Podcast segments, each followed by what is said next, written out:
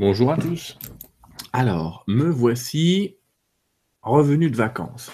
On va commencer tranquillement nos rendez-vous en septembre, en espérant que tout se passe bien, parce que visiblement, Hangout et d'autres systèmes comme Google vont être modifiés en septembre. On verra tout ça.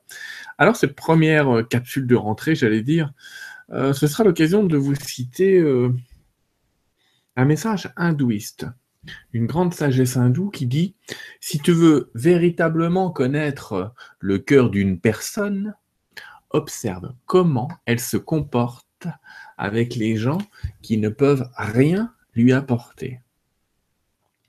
Ça, c'est une expérience intéressante pour connaître les gens parce qu'on voit nos rapports humains qui sont sur, sur les jeux de l'ego, sur les jeux de pouvoir, sur je te prends, tu me donnes, tu es victime, tu es coupable, tu es bourreau, tu es responsable.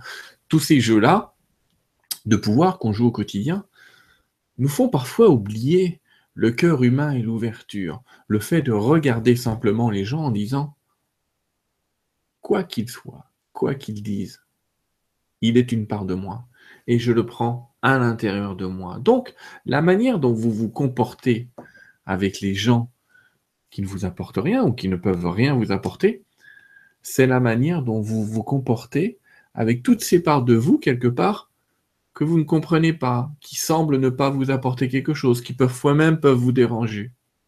Donc tout l'amour que vous donnez à des inconnus, tout l'amour que vous donnez à des gens qui ne peuvent rien vous apporter dans le regard, dans le geste, dans l'expression, en donnant de l'argent à un mendiant, en discutant avec des gens que vous trouvez peut-être vous de peu d'intérêt. Eh bien, tout cela, en fait, c'est redonner une grande énergie à qui?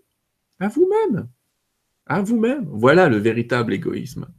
Donner à l'autre parce qu'il n'y a pas d'autre. Vous ne trouvez pas que on vient de redonner à nouveau ça quelque part, mais c'est un ego qui devient positif puisque je sais qu'il n'y a pas d'ego. Je suis en dehors du personnage qui veut quelque chose. Je suis tout et tout le monde.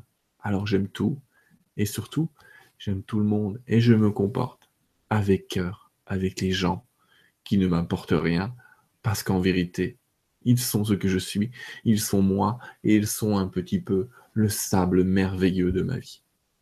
Voilà pour ce petit partage que je voulais faire aujourd'hui. Je vous remercie. À bientôt.